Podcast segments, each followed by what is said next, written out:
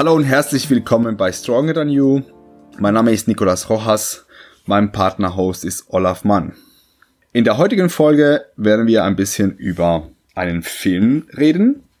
Und zwar, ich habe zu Gast den Protagonisten dieses Films, David Isaac, und den Produzenten, Regisseur, ähm, Komponist, alles Mögliche, was mit der Produktion zu tun hat, ähm, Daniel Lehmann zu Gast.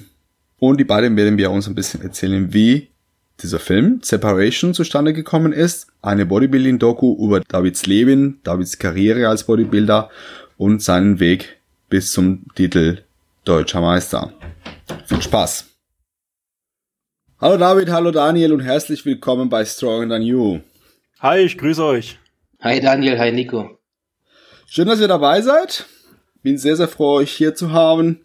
Heute unterhalten wir uns ein bisschen über einen Film, eine Bodybuilding-Doku. Ihr zwei habt euch dafür entschieden, euch in einer Reihe mit Pumping Iron, Generation Iron und andere Dokus zu stellen und eine eigene Dokumentation zu drehen. Ich versuche das ganz kurz zusammenzufassen. Und zwar geht's um dich, David. Es ist deine äh, Story, deine Geschichte, dein Weg zum deutschen Meister der GmbF. Und mit ganz, ganz vielen Hintergrundgeschichten über dein gesamtes Leben, wie du zum Sport gekommen bist, wie deine familiäre Situation war über die Zeit, wie deine emotionale Lage in den verschiedenen Phasen war und wie du dich vom Platz 4 war dein erster Wettkampf? Fünf. Korrigier mich. Fünfter war der erste. Wettkampf, Junioren, dann ja, Vierter und dann Erster. Genau, und wie du dich von Platz 4 beim ersten Wettkampf dich da ein bisschen hochgearbeitet hast, bis zum ersten Platz im Jahr 2018? Ja, genau. Inzwischen ist es 2018. Gott. Ich bin, ich bin alt. Ja, aber genau, darum geht's in dem Film. Und ähm, ihr habt da wahnsinnig viel Material gesammelt und wahnsinnig viel draus gemacht. Ähm, Daniel, du warst der Mann äh, hinter der Produktion. Du hast ja die Musik ausgesucht, du hast die Szenen zusammengeschnitten, du hast da das Kunstwerk draus gemacht. Ja, wenn man es Kunstwerk nennen will, genau, dann war ich der Verantwortliche. Würde ich schon sagen. Also ich würde es durchaus äh, als, als ein, eine Form der Kunst bezeichnen. Geschmack kann man sich streiten, vielleicht, aber ich würde schon sagen, dass es ein sehr, sehr gut gelungener Film ist. Und persönlich finde ich es sogar wesentlich besser als jetzt in einem Pumping Iron zum Beispiel, die aus meiner Sicht davon leben, dass die Personen selber jetzt Kultfiguren sind, aber vom, vom filmischen her finde ich tatsächlich eure Produktion besser. Ja, ist, ist, ist authentischer geworden, würde ich fast sagen, ne? Würde ich zustimmen? Also ich meine unter dem Aspekt jetzt, also der Versuch war ja eigentlich wirklich einen absolut persönlichen Film zu schaffen, der Bodybuilding als solches behandelt. Ja, und ich würde sagen, es ist sehr gelungen, weil ich, ich kenne den David ja persönlich, wir arbeiten zusammen, wir standen auch ein paar Mal zusammen auf der Bühne und ich kann definitiv sagen, dass die Geschichte sehr authentisch ist. Also es ist sehr, sehr nachterzählt einfach. Es ist alles roh, wie es, wie es war, äh, mit der entsprechenden künstlerischen Untermalung, aber die Story dahinter ist auf jeden Fall authentisch und es kommt auch so rüber, zumindest bei den meisten Menschen, die ich kenne. Ähm, wie seid ihr zu der Idee gekommen? Wie ist das Projekt entstanden? David, willst du das mal anfangen jetzt? Ja, ich, ich fange mal mit der äh, groben Geschichte an. Also, ja, ich bin eigentlich wie jeder andere auch, der äh, mit dem Training angefangen hat und der sich auch YouTube-Videos anschaut, um sich zu motivieren. Irgendwann kam ich halt auch zu den Entschluss, Wettkämpfe zu machen. Da hatte ich ja auch schon Wettkämpfe bestritten. Und was mich immer begleitet hat, waren die Motivationsvideos von Daniel. Zu dem Zeitpunkt wusste ich gar nicht, dass es ein Deutscher ist, weil äh, mit seinem damaligen Kanal Always Massive hat er ähm, halt diese Hardcore Bodybuilding Motivationsvideos äh, auf Englisch sehr gut, extrem gut produziert, auch mit Untertiteln und so. Und was ich an den Videos so besonders fand, war halt dieses extrem emotionale, tiefe, dieser ähm, alte Animal Spirit, den vielleicht manche Leute noch kennen, von den Anfang 2010ern mit Frank McGrath und so weiter, diese schwarz-weiß mäßige, das hat mich schon immer fasziniert und mich auch extrem geprägt bis heute. und mein ganzes Zimmer war auch voll mit den ganzen Animal-Postern und das war das, was mich auch zum damaligen Zeitpunkt, wo ich eine relativ schwierige Phase hatte, äh, am Leben gehalten hat. Und irgendwann, nach meinem ersten Wettkampf, habe ich, äh, nee, sogar vor dem Wettkampf, habe ich mich einfach mal bei einem YouTube-Kommentar bei ihm bedankt, dass, dass er, äh, ja, für die ganzen Videos, dass er mich einfach so motiviert. Und da habe ich erst gecheckt, dass es ein Deutscher ist. Mhm. Und ähm, dadurch kamen wir nach und nach zum Schreiben. Und das ging dann sogar so weit, weil er macht auch ähm, selber Musik, meiner Meinung nach extrem professionelle, emotionale Filmmusik, jetzt auch inzwischen viel äh, Synthesize 80er äh, Musik. Und da habe ich ihn gebeten, für mich, äh, für meine erste Kür, falls ich es ins Finale schaffe, 2015 war das, ähm, ein Lied zu cutten, dass es halt auf eine Minute passt. Du weißt ja, Nico, dass man bei der GmbF ähm, nur eine Kür haben darf von der Länge von einer Minute und da wollte ich halt, dass das Lied von vorne bis hinten passt. Und dann habe genau, ich mich dass halt, es, dass es richtig geschnitten ist, dass es die richtige, ähm, genau. die richtige Kurve hat, so vom, von der Spannung her. Genau, dass es einfach so professionell wie möglich aussieht, wenn ich schon die Chance habe, äh, eine Kür zu präsentieren. Und dann hat er das auch sofort gemacht und seitdem. War, war, war ein Lied von Daniel oder war es einfach ein anderes Lied, was das, er das war, das war ein Lied von Daniel. Mhm. Und ähm, seitdem haben wir eigentlich fast tagtäglich Kontakt und das ist jetzt auch schon über äh, fünf Jahre her. Das ist Wahnsinn. Es ist eine ordentliche Freundschaft draus entstanden. Ja, sehr, sehr, sehr intensiv und wir haben auch viele Parallelen und auch dieselbe Einstellung auf das Leben. Also da Schön. Das war reiner Zufall, aber es war ein schöner Zufall. Ja, da hat der Sport wieder zwei zusammengebracht. Auf jeden Fall. Das kann man anders gar nicht sagen, ja. Sehr schön. Und wie ist dann halt aus der, aus der Bekanntschaft dann dieses Projekt dann raus geworden? Magst du, Daniel, erzählen oder? Ähm, ja, lass, lass mich mal kurz. Ich bin bei den Jahres, ich bin bei den Jahreszahlen immer ein bisschen unsicher, ne? Weißt Ja, kann du ja hier so helfen. a- angehende Demenz, aber ich, ich glaube, ich krieg's noch ganz gut hin. Ähm, das war eigentlich relativ witzig und aus meiner Perspektive ist das so gewesen, dass wir irgendwann die Idee hatten, ich weiß nicht mehr genau, ob es der David war oder ich war, dass wir gesagt haben, hey, ich, ich glaube sogar, dass ich das war, hey, irgendwann mache ich ein Video, wo du drin vorkommst, ja. Also einfach, ich hatte ja diesen Underground Motivation Channel auf YouTube damals, wo ich so Bodybuilding Motivations gemacht habe. Und ich hatte halt gesagt, irgendwann mache ich mal ein Video, da kommst du drin vor. Und der Gedanke, der war jetzt gar nicht so, hey, ähm, das wird ein komplettes Video von ihm oder, oder gar ein kompletter Film, was es dann letzten Endes geworden ist, sondern die Idee war wirklich einfach, ihn zu featuren in einem Video. Und ich, ich habe ihn ja so kennengelernt, ich habe wirklich so diese, diese Passion und, und Obsession auch fürs Bodybuilding mitbekommen, die ich auch von mir selbst gekannt habe. Nur bei ihm halt noch extremer als bei mir, ja. Also bei ihm hast du immer diesen kompetitiven Aspekt im Hintergrund schon gehabt. Und ich habe mir gedacht, das ist halt genau dieses Mindset, das perfekt in diese Videos reinpasst. Und ähm, der David, der hat relativ über einen relativ großen Zeitraum eben alles archiviert, was er gemacht hat. Ja, also damals bei ihnen daheim, er hat ja so einen so einen richtigen Oldschool Bodybuilding Raum im Haus gehabt, wo er angefangen hat zu trainieren, wo ihm sein Was Vater sieht man- auch Sieht man damals in dem Film alles dann. Genau, genau, das Ja. sieht man im Film. Ähm, spielt auch eine zentrale Rolle, würde ich sagen.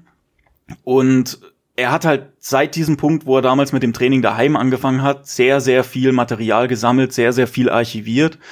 Und für diesen Film, nachdem die Idee aufkam, hey, pass auf, wir machen jetzt ein gesamtes Video von dir, hat er mir eben alles zukommen lassen, was er gesammelt hat. Also sprich Fotos aus, aus ich würde sagen, nahezu einer Dekade, ähm, Videomaterial über alle Jahre, in denen er Bodybuilding gemacht hat, Videomaterial aus der Kindheit. Also er hat mir wirklich sein ganzes Leben zukommen lassen. Und wie ich das Material dann gesehen habe, meinte ich eben erst zu ihm, hey, David, das, das kann man niemals in ein Video pressen, so la- lass wirklich 10, 15 Minuten machen. Also nicht, nicht die üblichen fünf Minuten, sondern wirklich so eine Viertelstunde oder so. Und dann habe ich mich ans Werk gemacht und habe halt angefangen zu schneiden. Und ich habe gemerkt, es ist zu viel gutes Material dabei, als dass man es in 15 Minuten pressen könnte. Und letzten Endes sind wir dann bei, ich weiß gar nicht mehr genau, ich glaube, Eineinhalb Stunden. ja, eineinhalb Stunden, okay. Dann sind wir am Ende bei eineinhalb Stunden angelangt und ähm, haben halt gesagt, na gut, dann ist es jetzt halt ein Film geworden, ne? Das ist jetzt halt tatsächlich dann eine richtige, richtige Verfilmung tatsächlich. Ohne Überlänge, aber schon äh, Kinodauer. Ja, wir können ja nochmal einen Extended Cut raushauen, dann drei Stunden. Genau, der Snyder, der Snyder, Snyder Cut. Genau.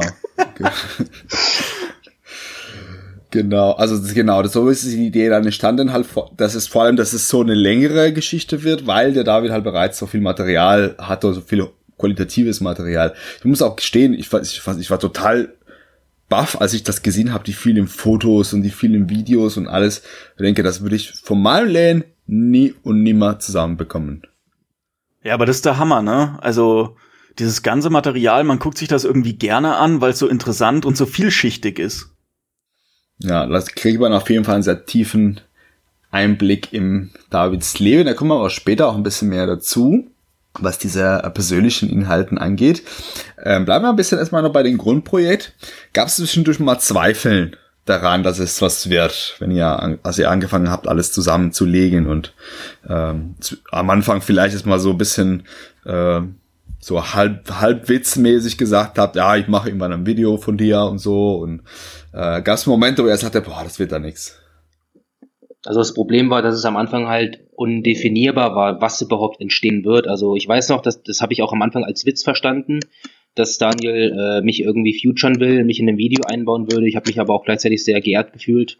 Aber ich, ich wusste nicht genau, wie das, wie das aussehen soll. Ob das jetzt ein reines, stumpfes Trainingsvideo ähm, sein soll, wo ich kein Wort sage oder wo ich einfach nur ab und zu eingeblendet werde zwischen anderen Profi-Bodybuildern also das, das wusste man am Anfang nicht. Am Ende, wo es dann klar war und wir dann auch so ein Datum fix hatten, ich weiß, das war doch, das war der fünfte, fünfte, auch aus dem Grund, ähm, weil auch er auf seinem Kanal viele amerikanische ähm, Zuschauer hat, dass da keiner wegen dem Datum äh, verwirrt ist. Also das war zum einen auch der Grund, warum wir den fünften fünften ausgewählt hatten. Und dann habe ich, glaube ich, auch schon sehr stark das Gefühl gehabt, dass Daniel extrem unter Stress war weil ähm, der Druck und die Erwartungen immer höher wurden, weil, also ich wusste ja am Ende, am Ende gar nicht, was dabei rauskommt. Der hat mir dann einmal per USB-Stick was zukommen lassen, das Rohmaterial und das, äh, ja, als ich das zum ersten Mal geschaut habe, da kann ich auf jeden Fall nur sagen, zu dem Zeitpunkt, wo dann auch noch das Ende da war, wovon ich halt nichts wusste,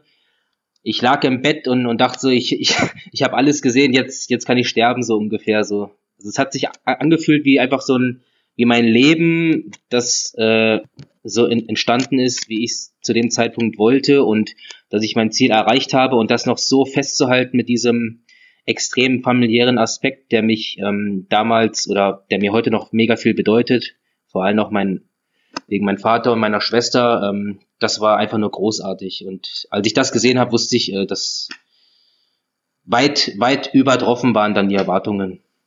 Mhm, ja, das kann man auch zu sagen. Also man bekommt tatsächlich so einen wirklich einen sehr, sehr tiefen Eindruck in deinem Leben zu den, zu den Zeitpunkt und den Emotionen zu den Zeitpunkten, auch Sachen, die schon deutlich weiter zurückliegen. Wie war es bei dir, Daniel? Hast du gezweifelt, ob das was wird? Also ich sag mal, ab dem Zeitpunkt, wo ich das ganze Material gesehen habe, wo er mir eben die ersten USB-Sticks per Post geschickt hat, ähm, habe ich keinerlei Zweifel mehr dran gehabt. Aber ich muss sagen, also ich habe ja ungefähr, oh, ist schwer jetzt zu schätzen, aber ich sag mal, ich habe ungefähr drei Monate wirklich kontinuierlich, ich würde fast sagen, in Teilzeit an dem Video gearbeitet. Also in jeder freien Minute irgendwie geschnitten, das Material gesichtet, das Material verarbeitet, musikalisch untermalt, alles Mögliche. Und ähm, wir hatten dann irgendwann, nachdem ich die Rohfassung hatte, eben dieses Datum festgelegt, den 5.5., wie David eben erzählt hat. Und ab diesem Zeitpunkt habe ich mir selbst extrem viel Druck gemacht, weil ich natürlich hier das ganze Leben eines Menschen irgendwo veranschauliche. Ja, also da, damit musste ja irgendwie auch ähm, respektvoll und verantwortungsvoll umgehen. Und man hat halt immer das Gefühl, man muss hier noch was machen, man muss da noch was machen und ab einem gewissen Punkt hast du einfach Abgabe. Das ist wie im Studium oder so. Du musst einfach zu einem gewissen Punkt fertig sein und mit dem, mit, mit deinem Ergebnis zufrieden sein. Und da kommt dann der Druck auf. Also ich würde sagen, in den letzten zwei bis drei Wochen, wo ich überall noch kleine Änderungen machen musste, wo auch mein PC dann so an die Grenzen gestoßen ist, was er noch verarbeiten konnte, da ist dann der Krass. Druck ein bisschen aufgekommen. Krass. Kann ich mir sehr, sehr gut vorstellen. Ja, was du sagst mit dem, wie, ähnlich mit dem Studium, ein Kommilitone von mir hat zu mir mal gesagt im Studium, ja, perf perfekt ist der schlimmste Feind von sehr gut. Weil du da natürlich ewig lange dran basteln kannst. Es ja, das nie, ist gut.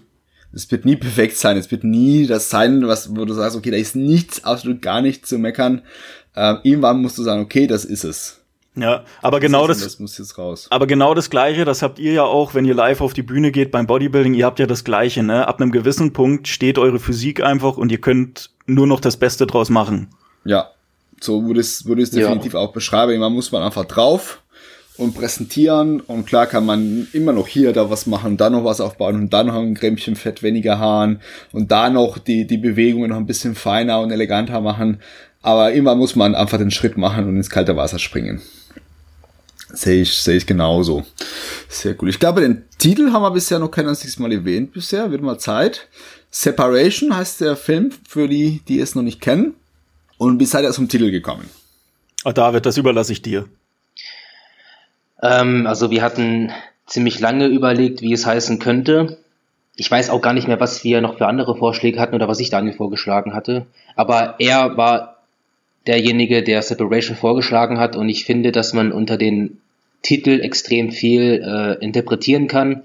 Für mich persönlich äh, war das zum einen die Trennung zwischen der Muskulatur während dem Verlauf der Diät, dass man halt diese Muskelseparation auf der Bühne gut unterteilen kann, was halt auch ein wichtiger Kriterien, äh, Kritikpunkt ist für die Judges und zum anderen auch die Trennung zu meiner Vergangenheit, weil ähm, die mich extrem lange verfolgt hat und mich auch sehr beschäftigt hat. Nico, du weißt ja, ich äh, bin ein sehr äh, ruhiger und emotionaler Mensch, würde würd ich sagen, ähm, der sich oft zurückzieht, der oft äh, in sich gekehrt ist, weil ähm, ich unter anderem auch zu der damaligen Zeit extrem viele Dinge einfach äh, verarbeitet habe und mit mir selbst ausgemacht habe. Ich habe zwar mit ein paar Leuten drüber gesprochen, das sind jetzt Dinge, über die ich äh, im Nachhinein äh, auch lachen kann. Aber das waren zu dem Zeitpunkt einfach Dinge, die äh, mich belastet haben. Und Separation ist einfach auch dafür da, dass ich einfach damit auch abschließen konnte. Ja, auf jeden Fall. Also das sieht man in dem Film auch sehr gut, wie da viele Ereignisse deines Lebens nochmal ein bisschen aufgearbeitet werden. Und damit wolltest du auch so eine gewisse, eine gewisse Trennung und so den Blick dann wieder nach vorne nach vorne wenden, sozusagen in die, in die Zukunft oder auch in der, in der Gegenwart. Verstehe ich das richtig? Ja, genau. Also lustigerweise waren diese Dinge auch äh, der Grund, warum ich überhaupt diesen extremen Schritt gewagt habe, überhaupt Wettkämpfe zu machen, weil ich auch damals relativ viel gezweifelt hatte. Aber nach meiner ersten Freundin wusste ich, dass ich ein Ziel gebraucht habe, um irgendwie weiterzumachen, um, um keine Ahnung, äh, ein Licht im Dunkeln zu sehen. Und das hat mich zu dem damaligen Zeitpunkt echt am Leben gehalten. Plus halt die Videos von Daniel, was halt am Ende echt eine perfekte Kombination gewesen ist. Ich, glaube, der, das, der Titel ist in mehrfacher Hinsicht sehr treffend. Einerseits beschreibt natürlich vieles, äh, was das Optische des Sports angeht, wie du gesagt hast. Auch deine, deine emotionale Verarbeitung von Teile deines Lebens.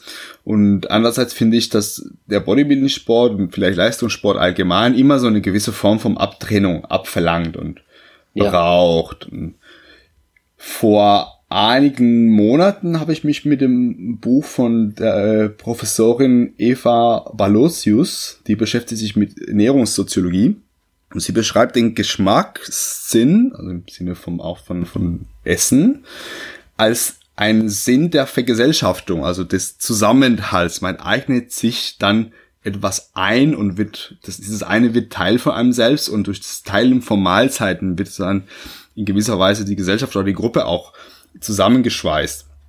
Und indem man sich bewusst für eine andere Ernährungsweise als die Allgemeinheit entscheidet, ohne dass es ein medizinischer Grund oder ähnliches gibt, trennt man sich dann in gewisser Weise auch ab. Und 100%. ich glaube, unser ganzer Lebensstil ist ein bisschen davon geprägt, dass man sich ein bisschen abtrennt von der, von der Allgemeinheit und so eine ganz äh, separate Subkultur bildet mit anderen Leuten, die die gleichen Ernährungsweise und die gleichen Verhaltensweise zeigen wie wir. Deswegen fand ich den Titel auch sehr, ähm, sehr catchy, sehr treffend und beschreibt es eigentlich extrem gut. Schade, dass ihr nicht weiß, was für andere Vorschläge noch im Spiel waren. Um weißt du es noch, Daniel? Noch, noch ein besseres im Spiel war. Oh, ich habe leider überhaupt keine Erinnerung mehr an die anderen Vorschläge, aber ich weiß noch, dass Separation, ich hatte das einfach nur mit so ein paar anderen Begriffen in den Raum geworfen. Und ähm, der David hatte dann eben gesagt, hey, Separation, so, den nehmen wir. Das ist es. Das ist es. Das ist es, genau. Und ähm, ja, es, ihr habt eigentlich schon alles aufgegriffen. Ich fand dann auch, wo ich, wo ich nochmal drüber nachgedacht habe, ne, also es ist ja nur so aus dem Brainstorming gekommen, ich habe mir gedacht, na klar, also Separation, du hast einmal beim Körper die Separation, du hast die Separation insofern, dass du praktisch einer, ja, einer, einer Subgruppe irgendwie beitrittst, wenn du in das Bodybuilding kommst, ja, also du bist ja wirklich ähm, so ein bisschen abgespalten von Isolierter, dem. Isolierter, ja. Isolierter, genau. Also es ist ja eine eigene Subkultur einfach. Und dann hast du eben noch Separation in dem Sinne, dass ja dieses ganze Material extrem persönlich ist und viel Vergangenheit behandelt und auch hinter sich lässt, wenn man den Film ansieht. Mhm, ja. Kommen wir ein bisschen mehr zu diesem emotionalen Part. Also ich, ich persönlich, wenn ich mir den Film ansehe, habe ich eher dieses Gefühl, es ist in einer Form von Katharsis, eine Form von Aufarbeitung, vom, vom Selbsthilfe, von Eigentherapie. Da werden viele Ereignisse deines Lebens verarbeitet. Ähm, kannst du uns mal ein bisschen davon erzählen, David? Was sind so die, die zwei, drei Hauptpunkte, die dabei zur Sprache kommen? Ja, also hast du auf jeden Fall recht, Nico. Genauso kann man es auch äh, betrachten. Ähm, ist immer wieder so eine Eigentherapie für mich selbst, auch heute noch, äh, den Film manchmal zu sehen, um mich auch wieder daran zu erinnern, was wichtig ist und was nicht.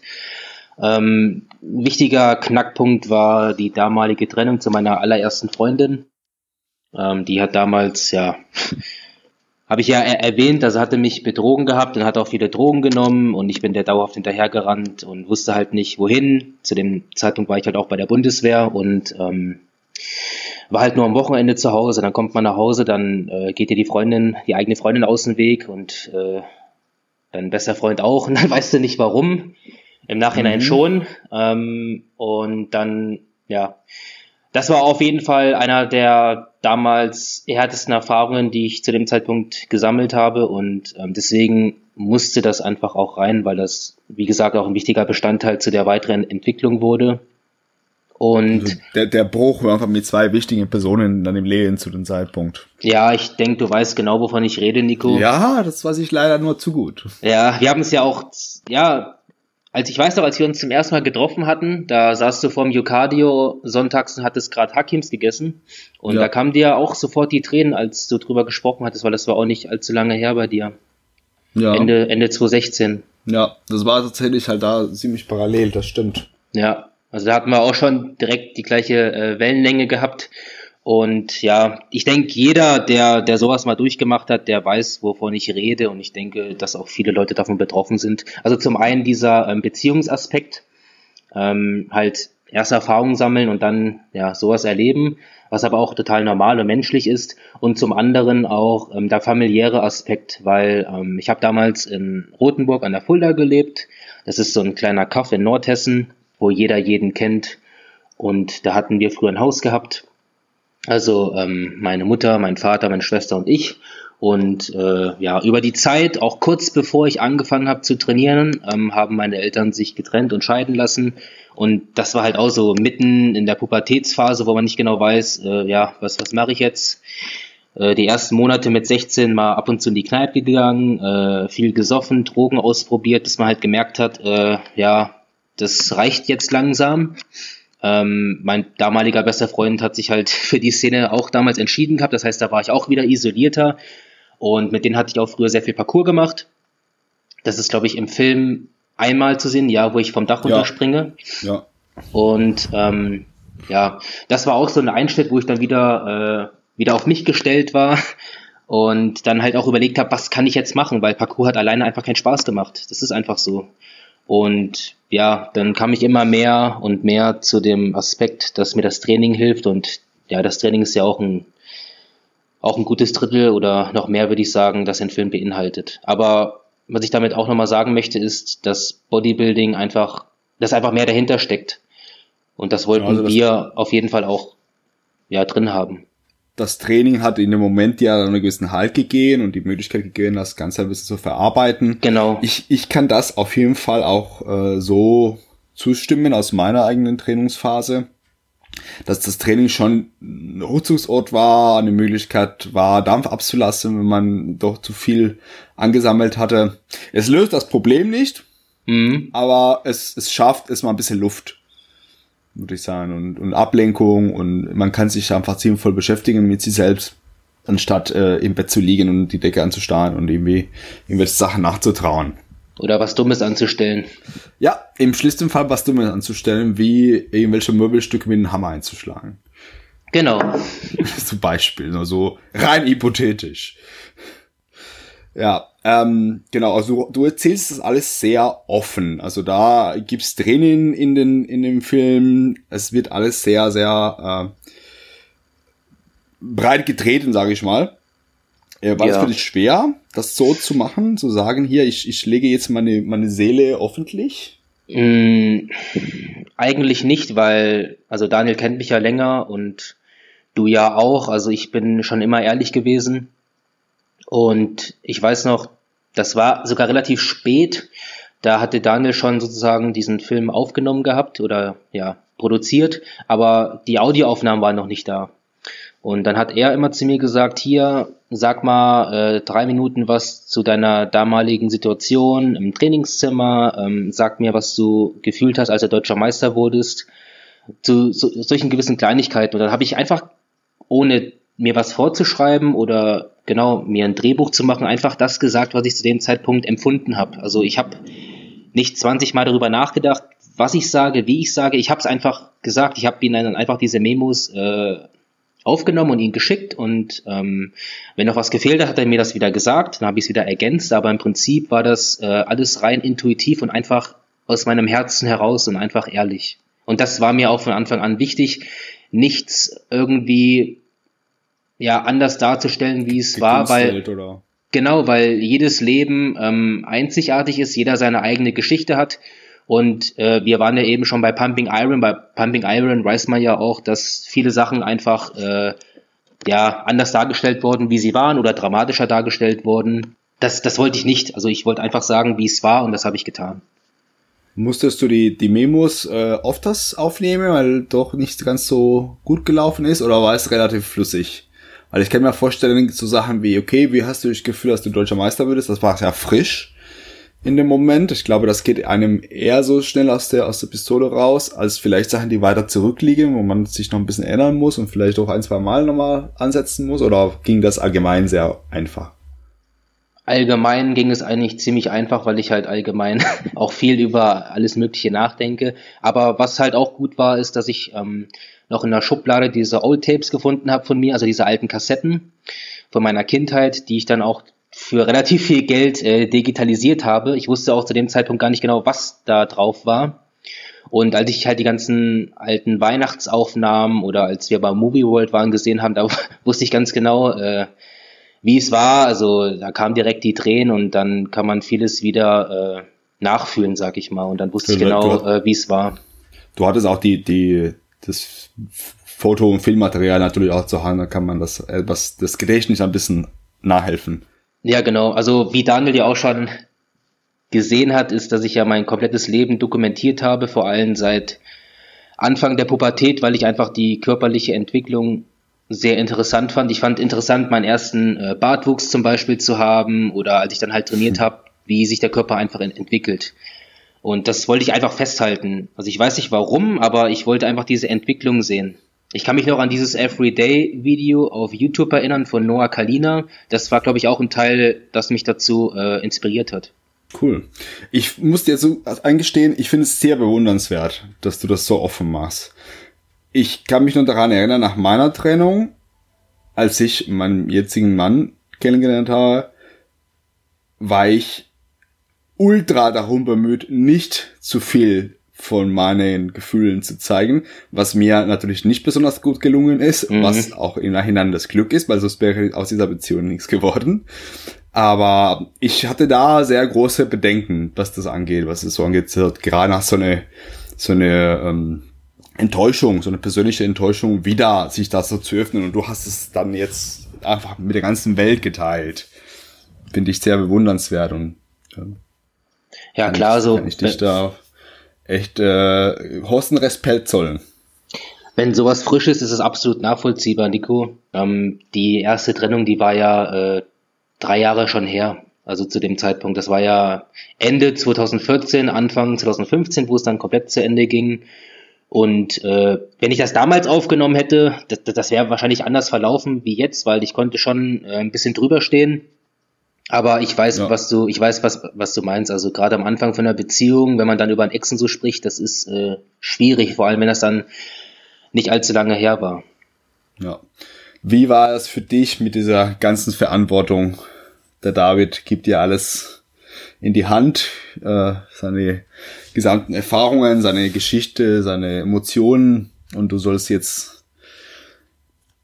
ein Kunstwerk draus machen oder zumindest sollst du halt dann das, das in die Welt tragen. Du warst ja der Prophet, der das halt dann in die Welt hat der Prophet, das hast du schön gesagt. Ja, genau. Naja, ich habe natürlich die Verantwortung gehabt, dass ich ähm, also das komplette Leben irgendwo darstelle, irgendwo realistisch das, das Material so verwerte, dass man es auch anschauen kann als Zuschauer und ähm, sich eventuell auch empathisch einfühlen kann und so. Äh, ich muss natürlich sagen, ich habe die ganze Zeit immer wieder drüber nachdenken müssen, wie viel würde ich selbst davon zeigen wollen. Also wenn ich jetzt in der Situation wäre, dass das ein Film über mein Leben wäre und ähm, äh, mein Leben in allen Facetten praktisch zeigen würde, von Vergangenheit bis Gegenwart und, und meine innersten Gedanken oder so, dann habe ich natürlich überlegt, wie viel würde ich zeigen wollen und ich bin oftmals auch an der Grenze gewesen, dass ich gesagt habe, also ich würde das wahrscheinlich nicht so offen sagen wollen oder ich, ich bin generell etwas zurückgezogener, was mein Privatleben angeht und viele Dinge, ähm, die würde ich eigentlich nicht gern an die Öffentlichkeit tragen. Und der David, der hat halt wirklich komplett alles, was ihm durch den Kopf gegangen ist, also wirklich die Gedanken. Also da ist jetzt nichts beschönigt oder, oder was besonders weggelassen. Der hat das wirklich offen sagen wollen. Also wirklich, der Film ist eigentlich die pure Wahrheit. Das ist das pure Innenleben vom David. Und du siehst eben anhand der Bilder, was aus diesen Gedanken und aus den Emotionen sich letzten Endes entwickelt hat.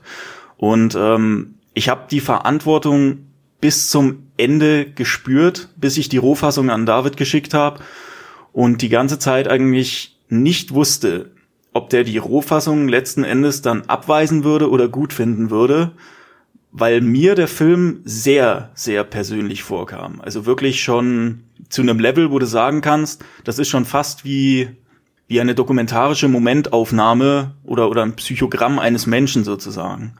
Und ja, das hat, hat schon ein Gefühl von hier, das, das äh, Schweigepflicht würde jetzt hier aufgehoben. ja, im Prinzip ist es so, ja, genau. Ja. Ja, also ja, muss ich muss ich an der Stelle auch nochmal sagen, also meinen absolut tiefsten Respekt da, äh, vor der Courage, sein ganzes Leben erstens mir so offen zu legen und zweitens der ganzen Welt oder den Leuten, die eben diesen Film sehen, dann auch so ehrlich offen zu legen. Ja, das muss, muss ich mir anschließen. Finde ich auch sehr, sehr bewundernswert. David, bei dir in der Familie oder in dem Freundeskreis gab es jemanden, der darauf nicht so positiv reagiert hat, dass alles so breit getreten würde? Weil es kommen natürlich auch sehr viele familiären Situationen und anderen Personen, die Teil deines Lebens gewesen sind. Ähm, also meine Familie, die fanden den Film absolut großartig. Also ich weiß noch, wie mein Vater den Film äh, in der Anfangszeit, glaube ich, jeden Tag mehrmals geschaut hat. Meine Schwester war auch überwältigt. Also von der familiären Seite war das alles d'accord. Ich hatte ab und zu ein Feedback bekommen, das war jetzt aber nicht von engeren Leuten, ähm, dass der Film halt zu deep, zu emotional, zu traurig wäre, was ich auch verstehen kann. Aber ja. es war zu dem damaligen Zeitpunkt einfach so. Und wie gesagt, ich wollte es einfach so darstellen, wie es war. Wenn ich ein Sonnenscheinleben geführt hätte, hätte ich das auch präsentiert. Also ich wollte einfach ähm, zum einen von dem Film her, dass äh, meine Familie einfach sieht, wie es war und dass sie auch so dargestellt werden, wie sie sind. Und ähm, das hat Daniel auf jeden Fall ziemlich gut hinbekommen. Und zum anderen wollte ich auch, dass die ähm, andere Leute sehen, dass der Weg nicht immer perfekt ist, um äh, sein Ziel zu erreichen. Also jetzt nicht so das Streben nach glückmäßig, aber jeder hat es sozusagen in der Hand. Und ähm, es gibt, glaube ich, im Natural Bodybuilding noch keine Dokumentation in diesem Sinne. Da gibt's ja meistens nur diese Influencer, die immer in die Kamera lächeln und ein Produkt vor die Fresse halten und hier einen Code anbieten und jeder irgendwie gleich aussieht und Heutzutage ist es ja normal, äh, wenn jemand einen Wettkampf macht, gut, jetzt ist gerade Corona, aber davor, dass sie immer äh, zeigen, wie die, wie die Form gerade ist, wie es gerade läuft. Davon wollte ich mich zu dem Zeitpunkt absolut trennen. Ich hatte mich auch zu dem Zeitpunkt äh, zurückgehalten, was die Posts angeht, weil ich alles eher auf diese Art und Weise dokumentieren wollte. Ähm, ja, und ich, ich glaube auch für so, ein, für so eine tiefere oder für eine etwas andere Darstellung brauchst du auch so eine längere Story, weil man erlebt natürlich jeden Tag nicht irgendwelche super abgefahrenen Sachen oder sowohl in die positive als auch in der negativen Richtung. Und dann postest du natürlich jeden Tag eine Übung in vom Bild, was natürlich aber jeder schon eine Million Mal gesehen hat. Das ist das gerade, ja, vor allem der Szene. Ja, also es ist einfach da wirklich kaum jemanden, der sich so unterscheidet oder der irgendwie was was eigenes darstellt. Ja, es ist halt es ist ein schwieriges Pflaster, aber ich kann dir zustimmen. Das ist doch äh, in unserer Zeit alles immer sehr auf Sonnenschein dargestellt und wenig, äh, wenig Tiefe auch dabei. Und du hast es gewagt, es auch zu machen. Ich finde es auch super, super so. Ich kann mir normale ja, Sportvideos in die Richtung so, die das übliche oder das Mainstream um es in dem üblichen Jargon zu sagen, gar nicht mehr angucken. Ich finde es total langweilig. Das ist doch immer wieder das Gleiche. Das ist nichts Besonderes. Und du erzählst natürlich halt eine ganz, ganz besondere, besondere ganz individuelle Geschichte. Das Training äh, zu zeigen, zum Beispiel, wie du es am Anfang gesagt hast, dass du dachtest, ja, das wird vielleicht eher so, äh, ich äh, zeige einfach mal ein Training so, ohne ihm was zu sagen. Das haben wir schon alle an dem Video mal ge gesagt, gemacht, gesehen. Und dann du kannst da nichts Außergewöhnliches machen, außer du brichst natürlich in einen absoluten Weltrekord oder so. Und selbst das machst du halt einmal. Das stimmt, ja. Da kann man sich fast nur noch von ähm, den charakterlichen Eigenschaften unterscheiden. Aber ich ja, finde es halt ja. traurig, dass, dass die meisten irgendwie versuchen, irgendjemanden, irgendein Ideal sozusagen zu kopieren. Das, das, das, das finde ich äh, traurig. Ich glaube, viel, wenn viele Leute den Mut hätten, ähm, könnte, könnten noch mehr von solchen Videos entstehen. Das muss nicht unbedingt ein, äh, eine Spielfilmlänge sein, aber vielleicht wisst ihr, was ich meine, dass, dass, dass man einfach so die Geschichte von den Leuten kennenlernt, äh, auf ihre eigene Art und Weise, so wie wir es halt dargestellt haben. Ja, auf jeden Fall. Es sollte auch. Können auch gerne mehr davon werden. Ohne, ohne finanziellen Aspekt dahinter, ne? Weil heutzutage läuft ja alles irgendwie darüber ja. hin. Das machen sie auch mit dem Thema Kunst. Also wenn du das, das auch so produzierst, wie du es für richtig hältst, unabhängig davon, ob es ein Verkaufsschlager wird oder nicht. Ich meine, du hast ja auch gesagt, viele Leute finden es ein bisschen zu Depri. Es stimmt auch, es ist eine etwas traurige Geschichte. Aber eben, es ist nun mal die Geschichte so, wie sie ist und so, wie ihr sie präsentieren wollt und nicht so, wie es einfach gut ankommen würde. Genau. Ja, das ist ja, das ist ja auch das ganze Ding, also an der Szene, wie sich das mittlerweile entwickelt hat. Also ich, ich habe ja selbst angefangen mit, mit Bodybuilding so vor zehn Jahren ungefähr, ja. Also wie gerade so dann, ich würde sagen, vor acht Jahren oder so ist ja diese, diese große Fitness-YouTube-Scene auch rausgekommen, was dann letzten Endes den Gyms an sich gut getan hat, weil es halt alles größer geworden ist. Die ganze Szene ist ein riesiger Marktplatz geworden sozusagen. Ja. Aber gleichzeitig habe ich auch das Gefühl, dass ähm, seit den seit Mitte der 90er so diese diese äh, wirklichen authentischen Charakter Bodybuilder, also die sich praktisch wirklich noch ähm, über das Training hinaus äh, gezeigt haben, die ihr Leben gezeigt haben, die wirklich sie selbst gewesen sind, ja. Ich habe das Gefühl, dass die immer weiter abgenommen haben und mittlerweile spielt halt wirklich nur noch so dieses dieses Produkt, dieses sich verkaufen Rolle und jeder probiert exakt das gleiche zu machen wie jeder andere. Das ist so ein bisschen wie bei Fight Club, ja, alles verkommt zu so einer Kopie, einer Kopie, einer Kopie und irgendwann ist man so übersättigt davon, man kann das einfach nicht mehr haben.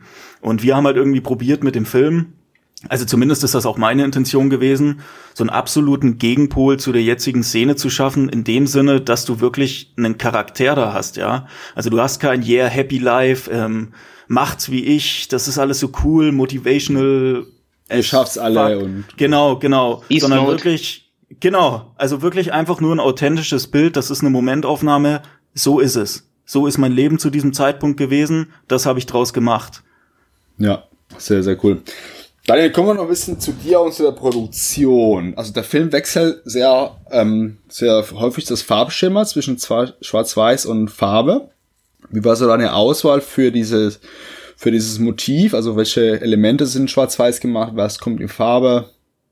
Ähm, also die Schwarz-Weiß-Elemente, die hatte ich in erster Linie immer so ein bisschen bezogen auf das Innenleben vom David, ja, also auf vergangene Aufnahmen, Vergangenheit und auch auf gewisse Posing-Aspekte, also gewisse Posing-Elemente, wo dann praktisch immer wieder so gezeigt wird, okay, so ist zu diesem Zeitpunkt dann die Form gewesen.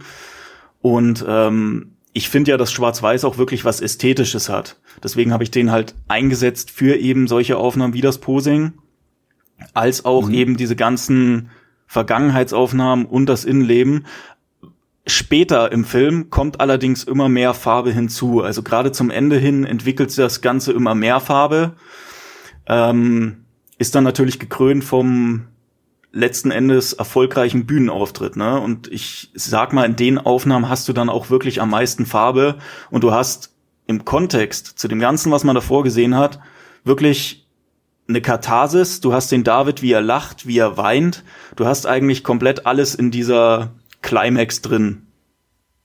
Genau, also das steigert sich auf jeden Fall halt so Richtung Ende hin zum, zu dieser Wettkampfsituation, die ich persönlich so ein bisschen als so einen Höhepunkt des, des Films beschreiben würde. Da ist es so ein, so ein quasi das große Finale und dann kommt so ein bisschen den, der Abspann. Genau. Aber, aber so von der, von der Hauptgeschichte ist es halt der Höhepunkt. Und da wird natürlich alles ganz anders auch äh, geschnitten. Alles, die, die, die Schnitte sind schneller, die Musik ist anders, die, der, das Farbliche kommt halt natürlich deutlich mehr Ja. im Vordergrund. Ne, ich habe ist ein halt, ganz andere, anderes Stilmittel. genau, ja, also ich, ich wollte auch wirklich unterstreichen, dass immer diese Aufnahmen, wo man sich oder wo David sich wirklich am meisten am Leben fühlt, wo er sich gut fühlt, auch wirklich immer eine farbliche Komponente haben, ja. Ja, sehr, sehr, finde ich auch, es kommt auch sehr, sehr intensiv rüber. Also das merkt man auch direkt als Zuschauer, dass da eine ganz andere Stimmung herrscht. Und ich finde, es zeigt auch ein bisschen dieser, dieser Illusion, dieser Glamour von der, von der Bühne. Auf einmal alle lächeln und alle strahlen und alle sehen stark aus, aber was vielleicht hinter der Person steht, das sieht man nicht. Also diese, diese Vergangenheit, diesen Erlebten, diese, diese emotionale äh, Kämpfe, die man vielleicht bis dahin gemacht hat, das bleibt den Zuschauern erstmal vorenthalten. Ich glaube, ich wollte sogar am Anfang, dass der Film komplett schwarz-weiß wird, aber ich bin froh, dass Daniel ähm, das so gemacht hat, wie er es gemacht hat. Ja, ich kann mich dran erinnern, du wolltest einen komplett schwarz-weißen. Das weiß ich noch. So, so Lahain-mäßig. Ja, genau. Ja, ne, aber so ist, ich glaube, es ist definitiv die bessere Wahl gewesen, das so zu kombinieren, um äh, komplett ein anderes Stimmungsbild zu übertragen. Natürlich für sehr, sehr äh, sinnvoll.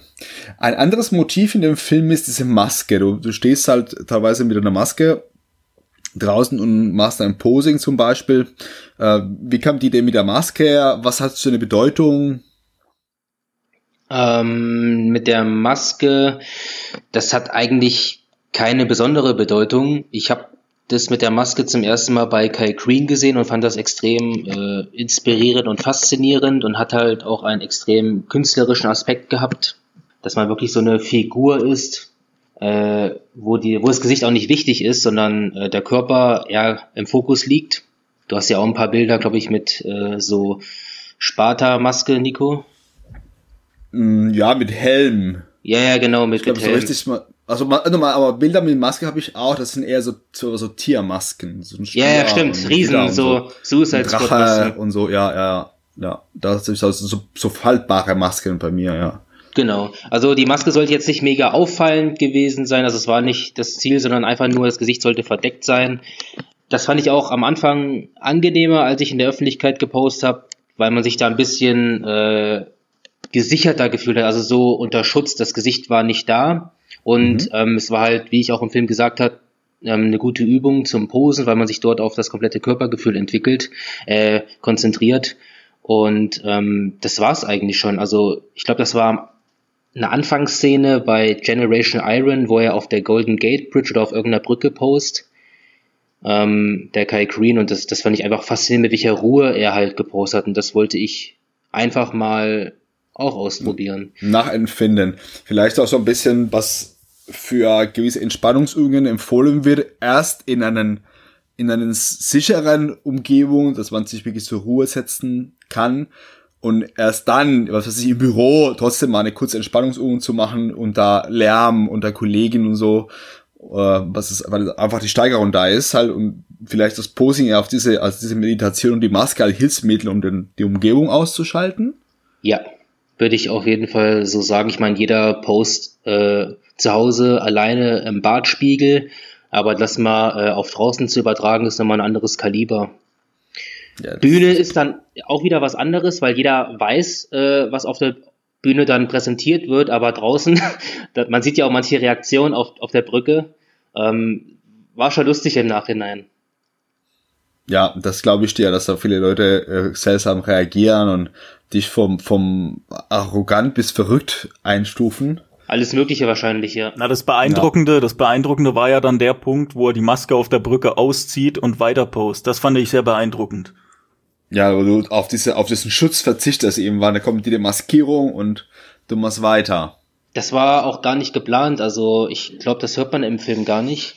Das war weiter weg, aber da hat irgendein alter Mann gesagt, der, der traut sich ja ohne Maske wahrscheinlich gar nicht weiter zu posen. Sowas ähnliches. Und dann habe ich im direkten Atemzug einfach die Maske abgezogen und weggeschmissen und weitergemacht. Dass dann mhm. wirklich so, so dieses nackte Gefühl da war ähm, und jeder wusste, hier, hier bin ich so. Ja, Hammeraktion auf jeden Fall. Ja, auf jeden das Fall. Das war rein, das, das, das war auch rein, ähm, es war nicht geplant, dass sie das äh, gemacht haben. Mir fällt das gerade das Wort nicht ein. Ja, auf jeden Fall sehr cool. Ich fand es ich fand's auf jeden Fall sehr interessant und fand dieses, dieses Meditative durch diese Maske halt sehr, sehr. Improvisiert, es war improvisiert.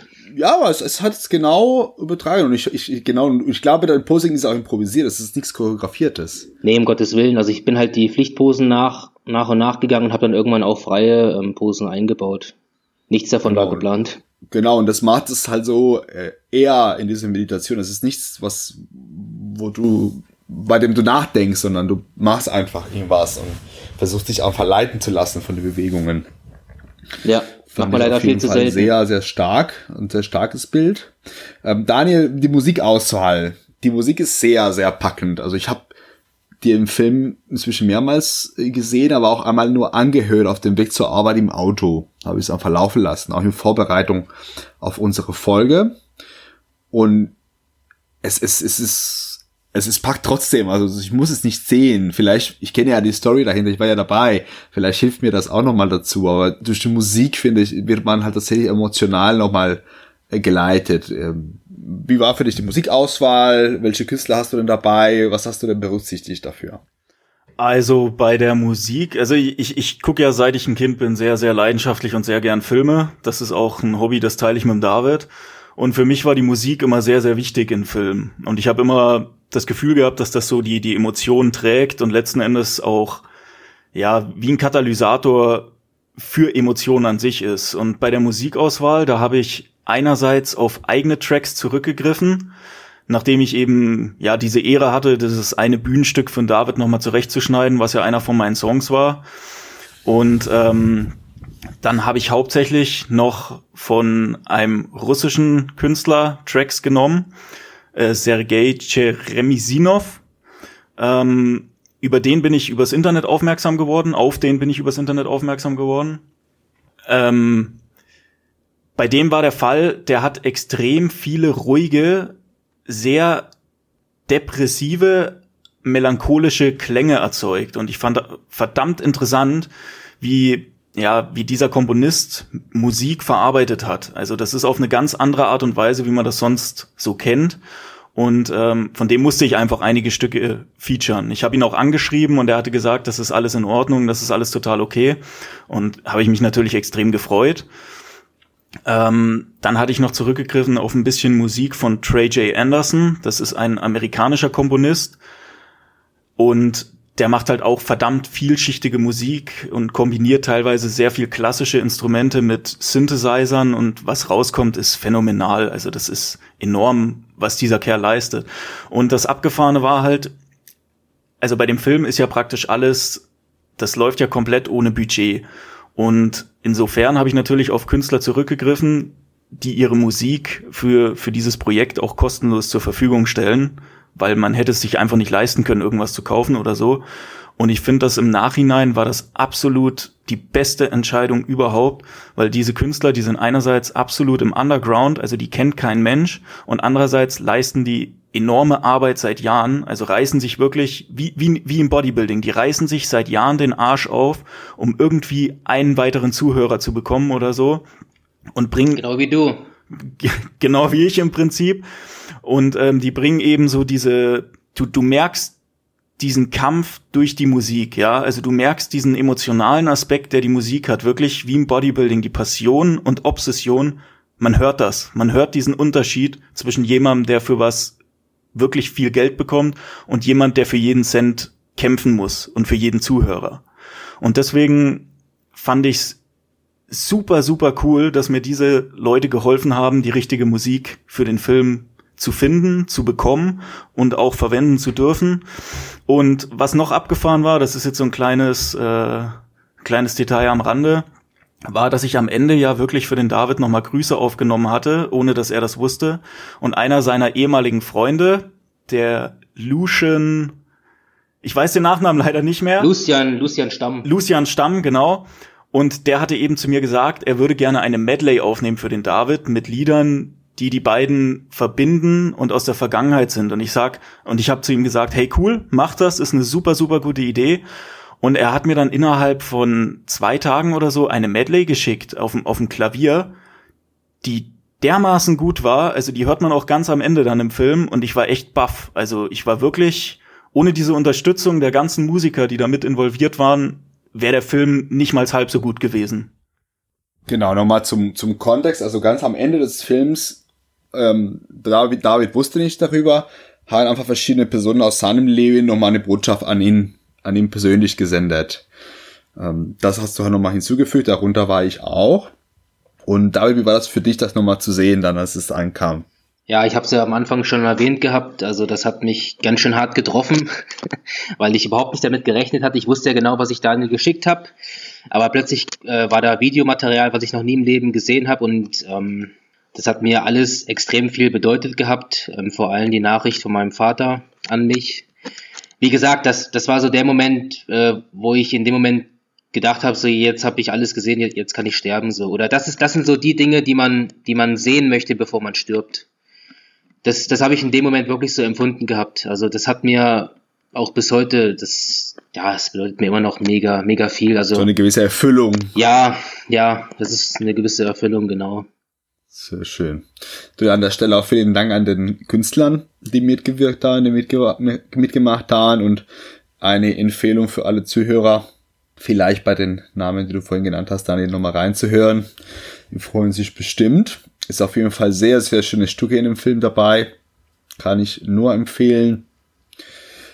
Ja, selbst mein, ähm, äh, ja, hm? ich wollte nur kurz, ja, mein Vater ähm, hört ja auch einfach nur ab und zu gern den Film und sagt auch immer wieder, dass die Musik einfach nur der Hammer ist. Also ja, äh, ist brutal. teilweise ähm, beruhigend, angenehm, trotzdem irgendwo auch motivierend, äh, strebenswert, irgendwas zu erreichen. Das, das äh, festigt sich auch nur, wenn man es hört. Also das wollte ich nochmal kurz erwähnen. Ah, das freut mich auf jeden ja, Fall auch. Das leite ich auf jeden Fall nochmal an die Artists weiter. Sagt das unbedingt. Also es ist wirklich unglaublich packend und unglaublich schön. Also sehr, sehr, sehr gute Künstler auf jeden Fall am Start. David, für dich war es wichtig, mit dem Film eine Botschaft zu senden? War es wichtiger, einfach eine nackte Geschichte zu erzählen, ohne einen konkreten, konkrete Message? Oder war es beides irgendwie von Relevanz? Also ursprünglich äh, wollte ich halt einfach nur ähm, einen Knaller meiner Schwester und meinen Vater präsentieren. Also ich wollte, dass die das auf jeden Fall berührt und auch packt. Das war das primäre Ziel. Ähm, wir wussten zu dem Zeitpunkt auch gar nicht, ob wir das überhaupt so veröffentlichen werden. Also eigentlich war es ein Film für die, ein persönlicher Film, der ist ja so oder so rausgekommen, aber ein persönlicher Film für die Familie. Und dass es dann so extrem wurde, ähm, habe ich ja zu dem Zeitpunkt auch noch nicht äh, damit gerechnet. Aber im Nachhinein kann ich auf jeden Fall sagen, ähm, dass es andere Leute, von denen man jetzt vielleicht noch nie was gehört hat, ähm, auch motivieren soll, ähm, den Schritt zu wagen, etwas zu tun, was deren Leidenschaft ist, und zwar mit vollem Herzen. Also wirklich komplett dahinter stehen und sein eigenes Ding machen, sei es ähm, auf die Bühne zu gehen oder sei es auch andere ähm, Ziele im Leben zu verwirklichen. Das Studium gut abzuschließen, was weiß ich. Ähm, ich habe extrem viele Nachrichten nach dem Film bekommen, auch extrem viele von Leuten, äh, die ich gar nicht kenne. Ähm, das war so das erste Mal äh, das Gefühl, wo ich nachvollziehen kann, wie es ein Influencer geht, der tagtäglich Nachrichten reinbekommt und habe halt wirklich komplett ehrliche Feedbacks zu dem Film bekommen, die mich oft auch äh, zu Tränen gerührt haben. Und dann habe ich erst gemerkt, ähm, was für eine Kraft der Film mit sich bringt, was man so ja normalerweise gar nicht mitbekommt, dass das einfach irgendwelche Leute aus allen möglichen Ländern 90 Minuten lang schaffen, äh, diesen Film anzuschauen. Und es gibt ja auch noch ein paar Kommentare unter dem Film, da sieht man es auch zum Beispiel. Also das ist echt Wahnsinn. Also es gibt auch, es gibt auch Kommentare wie jetzt muss ich Deutsch lernen oder so. Also genau. auch Leute, die, die wahrscheinlich nicht alles verstanden haben, was was da war, aber und trotzdem sich das angeguckt haben genau. und toll fanden. Dafür waren ja noch die Untertitel da, die Daniel noch extra äh, eingefügt hatte. Das also, war auch wirklich jeder äh, nachvollziehen kann oder Das war kann. auch wirklich die schlimmste Arbeit, den kompletten Film zu untertiteln. Ja, ja das ist auf jeden Fall, das kann ich mir gut vorstellen, dass es viel Arbeit ist, vor allem wenn du sonst äh, kürzere Motivationsclips machst und dann auf einmal einen ganzen Film nochmal textmäßig übersetzen sollst und die Untertitel platzieren, ist bestimmt nochmal eine ganze Menge Arbeit. Und so vor allem ein Teil der Arbeit, der wahrscheinlich nicht so viel Spaß macht. Ja, es ist halt sehr stupide. Man sitzt halt da, übersetzt es ja. und dann muss man schreiben und schreiben und schreiben und ja. immer so weiter. Ja, also allgemein positive Kommentare. Gab es negative Kommentare? Mm, nicht öffentlich. Also ich habe auch kein negatives Feedback bekommen, außer halt von Felix aus dem Studio, ähm, weil das halt ziemlich, äh, wie gesagt, sehr zu emotional fand. Aber ansonsten glaube ich keine negativen Kommentare. Okay. Wenn du mir erlaubst, einen kleinen Kritikpunkt hätte ich. Ja klar. Ähm, es gibt eine Stelle, bei dem du erwähnst, dass während sich viele Leute in deiner Umgebung in, in den Drogen, in die Partys, ins Alkohol äh, gestürzt haben, du dich prinzipiell eingesperrt hast in einem Keller und ähm, ja, also dich sehr stark isoliert hast in dem Moment. Würdest du vielleicht nicht meinen, eventuell hast du nur eine Droge für eine andere ausgetauscht? Zu dem Zeitpunkt ja, aber ich würde sagen, dass das Training äh, eine gesündere Alternative war, als äh, Drogen zu nehmen. Höchstwahrscheinlich, zumindest ist, glaube ich, die, die Schwelle zum Ungesunden deutlich höher. Ja, also die, die Leidenschaft, die Leidenschaft zum Sport war vorher ja schon immer da, nur ich konnte das nicht kanalisieren. Ich, ich wusste nicht genau, wo ich mit dieser Energie hingehen sollte. Ich bin während der Schulzeit morgens vor der Schule immer joggen gewesen, eine halbe Stunde, auch teilweise barfuß joggen durch den Wald. Ähm, ich habe jeden Morgen habe ich mich kalt geduscht. Ich habe irgendwie immer eine Aufgabe gesucht, die mich äh, ja, die, wo ich irgendwas mache, was, was andere äh, nicht machen würden, weil sie sich zu schön oder zu, zu fein für wären oder sich einfach zu bequem machen wollten. Ich wollte immer irgendwas ähm, suchen, woran ich auch eine Aufgabe habe zu, zu wachsen. Und ja. ähm, das, das war halt zum Zeitpunkt her ähm, eine perfekte Kombination einfach gewesen. Also ich habe die Leidenschaft gefunden und habe sie genutzt, um diese negativen Gedanken im wahrsten Sinne des Wortes rauszudrücken. Genau, das ist so die einzige Stelle, wo ich so ein bisschen, genau, so diese, diese, diesen kritischen Blick hatte, natürlich aus meiner heutigen Sicht. Ich glaube, in dem Alter hätte ich es wahrscheinlich nicht viel anders ja, gemacht. Ja, ich meine, da, da, da war ich 16, also da, da war man froh, genau, dass man also überhaupt irgendwie ich glaube, dass, da ist man sowieso nicht so selbstkritisch. Und ich glaube, ich hätte aus meiner heutigen Sicht zumindest, wenn ich, wenn es meine Geschichte gewesen wäre, hätte ich das nochmal ein bisschen kritischer hinterfragt, ob das so gut war in dem Ausmaß. Aber eben, es ist natürlich nicht meine Geschichte und ich, ich könnte auch nicht rauslesen in dem Film, ob du das kritisch siehst, ob du das neutral erzählst oder ob du das als, als gut empfindest oder als eine eine grundsätzlich positive Phase empfindest. Also ich würde eher sogar sagen, es ist relativ neutral, ja. eine neutrale Erzählung ohne Wertung. Würdest du zustimmen? Ja, ja ich habe zu dem Zeitpunkt einfach nur zurückgeblickt und ähm, es so erzählt, wie es einfach war. Ja, ähm, genau. Früher hat, hat man ja auch zur perfekten Musik äh, dann losgelegt, wie ein Irrer zu drücken. Inzwischen weiß ja Nico, trainiere ich, ohne überhaupt Musik zu hören. Ähm, das Training hat für mich jetzt auch eine andere ähm, Philosophie einfach. Aber zu dem, zu dem damaligen Zeitpunkt war es einfach so. Ja, sehr, sehr cool. Das war, wie gesagt, der einzige Punkt, an dem ich so ein bisschen so eine leichte Bauchschmerzen hatte, weil ich da mit diesen, mit diesen übertriebenen ähm, Form des Sports so inzwischen so meine Probleme habe. Aber wie gesagt, ich fand es trotzdem, wenn ich, wenn ich dann nüchtern darüber nachgedacht habe, dachte ich, ah, es war nun mal so. Lassen wir erstmal die Wertung beiseite. Und dann kann man das auch so erzählen. Finde ich auch vollkommen legitim. Jungs, was kann man von euch demnächst erwarten? Gibt es neue Projekte, individuell, zusammen? Daniel? ähm, ja, was soll ich da großartig sagen? Also momentan filmisch überhaupt keine Projekte. Ich habe nach wie vor diesen Underground-Channel mit Motivation-Videos und hau da ab und zu mal was raus und mache halt ansonsten äh, Mu Musik. Aber, aber, da machst du, da machst du noch Sachen. Da mache ich noch Sachen, ja. Also mhm. wie, wie, ist, wie heißt nochmal der Channel nochmal für die Zuhörer? Grave Mind. Grave Mind. Also mhm. der eine oder andere kennt's vielleicht, wenn nicht, ist auch nicht tragisch. Ähm, ja, jetzt haben sie die Möglichkeit, es auch kennenzulernen. Ja, man, man kann mal reinschauen. Also ich sag mal, ja. wenn man auf Bodybuilding oder generell auf, auf Motivational Video steht oder so, kann man mal reinschauen. Und abgesehen davon mache ich halt, wie gesagt, noch meine Musikprojekte, aber ansonsten habe ich momentan keine größeren Projekte. Und äh, das ist ganz lustig, weil der David und ich hatten immer wieder mal Späße drüber gemacht, dass man später nach Separation irgendwann mal eine Fortsetzung macht. Aber ob das jemals passieren wird, ist natürlich die andere Frage, ne? Das wird natürlich wieder genauso viel Material haben. Ja, die, die nächsten fünf Jahre sozusagen. Äh, genau, genau. Ich könnte, könnte ja immer so ein, so ein mehr, mehr äh, jährige Reihe rausbringen, in mal fünf Jahren oder so, dann kommt die nächste. Ja, aber zehn. Oder zehn, ja. Aber ich bin ganz froh, dass wir dieses eine Projekt auf jeden Fall gemeinsam realisieren konnten, weil es war, wie gesagt, ich glaube, es war für beide schon ähm, sehr interessant, den Film zu schaffen. Also ich bin auch ultra dankbar, dass ich das machen dürfte. Ich wollte immer mal einen Film realisieren oder einen Film produzieren und das konnte ich damit. Ähm, der Aufwand war natürlich enorm, aber ich finde, der ist es auch wert gewesen. Auf jeden Fall. Also ich glaube, das, da konnte ihr euch echt stolz drauf sein. Wie sieht es bei dir aus, David? Was sind die nächsten Projekten? Also ich wollte auf jeden Fall nochmal zu Daniel hinzufügen, äh, was sein YouTube-Kanal angeht, dass er sich auch dort weiterentwickelt hat. Das waren vorher auch manchmal sehr stumpfe Bodybuilding-Videos und jetzt geht's wirklich mehr in den mentalen Aspekt rein. Manchmal sind auch nur Animes zu sehen, manchmal auch nur bekannte Schauspieler, wie sie in ihrer Bude hocken und über ihr Leben nachdenken.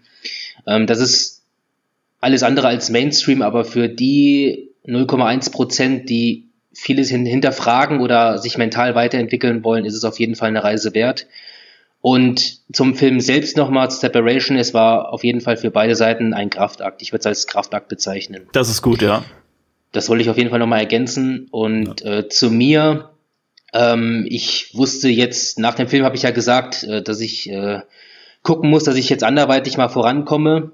Ähm, ich bin noch auf dem Weg dahin, würde ich mal sagen. Ich habe mein Studium abgeschlossen. Ich habe jetzt ein Jahr lang im Ucardio gearbeitet. Da gab es natürlich auch viele Tiefs durch Corona. Schlussendlich bin ich jetzt, äh, habe ich mich dazu entschlossen, nochmal zu studieren, den Master zu machen ähm, in Prävention und Gesundheitsmanagement. Das geht auch in vier Monaten los. Und derweil möchte ich auch mein Coaching etwas ausbauen. Jetzt nicht in dem Sinne, ähm, jeden Tag äh, Werbung für zu machen, sondern ähm, Qualität vor Quantität auf jeden Fall zu setzen und unter anderem auch mein Studium dadurch noch besser finanzieren zu können. Und da haben Nico und ich auch äh, ein paar Projekte zusammen am Start. Also, dass wir da halt schön zusammenarbeiten, auch mit Team Troja dass dieser Kern, wie alles angefangen hat, auf jeden Fall beibehalten bleibt. Genau. Mal, mal gucken, wo uns die Reise bringt. Äh, sag mal, wie kann man dich erreichen für diejenigen, die sich vielleicht von dir coachen lassen wollen?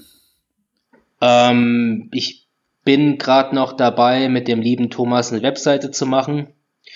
Aber man kann mich jederzeit unter ähm, Rev Returns, ich weiß, schwieriger Name, auf Instagram erreichen und mich dort einfach anschreiben und das andere klärt man dann auch oder auch über dich, Nico, falls du, keine Ahnung, ausgelastet bist oder jemanden kennst, ähm, der spezielle Ziele oh. hat. Würdest ja, wir schauen auch immer, wer, auch wer zu wem besser passt. Also ja. das ist manchmal ist es auch eine Frage der Chemie oder von den Zielsetzungen. Ähm, ja, was Powerlifting angeht, zum Beispiel würde ich auch äh, dich zum Beispiel direkt äh, weiterempfehlen. Also ist ganz klar. Ja, und je, je nachdem, wie wir gerade so auch von der Stimmung her sind. Also ich habe zum Beispiel manchmal mehr Leute, mehr Lust auf Leute, die in im Freizeitbereich sind, als auf Wettkämpfer. Mhm. Das ändert sich auch mal wieder, wenn man die Athleten auch im Stadt hat, die besonders motiviert sind. Das zieht einmal noch mit. Und ist, gener ist generell wichtig, ist generell wichtig, dass sie motiviert sind. Das beruht ja, ja alles auf Gegenseitigkeit. Ist, ist, schon interessant. Aber auf jeden Fall, wie gesagt, ihr könnt uns auch natürlich äh, über uns erreichen. Also erstmal ähm, vielen Dank an euch beiden für das äh, Mitmachen und dass ihr uns so einen tiefen Einblick in die Produktion ermöglicht habt. Vielen Dank an die Zuhörer. Und ihr könnt uns natürlich äh, folgen auf Instagram unter Stronger Than You Podcast. Ihr könnt auch Feedback oder Fragen an mich oder an den beiden unter meiner E-Mail-Adresse nikosrojas.gmail.com oder auch auf Instagram unter niro-coaching könnt ihr mich erreichen und wir hören gerne ein bisschen Rückmeldung über die Folge. Jungs, ich überlasse euch noch ein Schlusswort, wenn ihr noch etwas hinzufügen möchtet. Ja, also ich bedanke mich nochmal bei euch beiden, ne, dass ich bei dem Podcast dabei sein konnte. Hat sehr viel Spaß gemacht, mit euch drüber zu reden. Ich meine, der Film ist ja jetzt doch schon eine Weile her, aber es hat echt Spaß gemacht, nochmal alles Revue passieren zu lassen. Und natürlich nochmal Danke an David, dass ich diesen Film machen konnte, dass mir das Vertrauen geschenkt worden ist, mit diesem ganzen Leben praktisch einen Film zu schaffen. Also das war echt, ganz ehrlich, das war wirklich eine Ehre. Danke für die lieben Worte, Daniel. Ähm, vielen Dank für die Einladung, für den Podcast, Nico. Ich bin auf jeden Fall auch froh, dass du dabei warst, Daniel. Und ähm, zum Schluss möchte ich auf jeden Fall nochmal sagen, das sage ich, glaube ich, immer wieder nach einem Podcast, aber ähm, dass jeder, der auf die Bühne gehen will, es verdammt nochmal auch, auch machen soll und nicht ewig auf den perfekten Tag, auf das perfekte Wetter, ähm, auf die perfekte Form warten soll, sondern sich einfach mal gehen lassen soll, weil das hat mich im Endeffekt auch zu dem Ziel ähm, gebracht, wo ich auch gelandet bin. Und anders hätte es auch nicht funktioniert. Man muss, wie du auch schon vorher gesagt hast, mal ins kalte Wasser springen und dann ist man auch erst in der Lage dazu, Dinge Revue passieren zu lassen und gewisse Dinge einfach auch zu verbessern. Weil wenn man ständig in diesem Teufelskreis ist, sind wieder Jahre vergangen, ohne das gemacht zu haben, was man ursprünglich geplant hat. Sehr schöne Abschlussworte. Dann nochmal vielen Dank. Danke an die Zuhörer. Gut, gut, ich empfehle nochmal an. Separation auf YouTube eingehen, dann findet ihr es schnell. Und bis zur nächsten Folge Stronger Than You.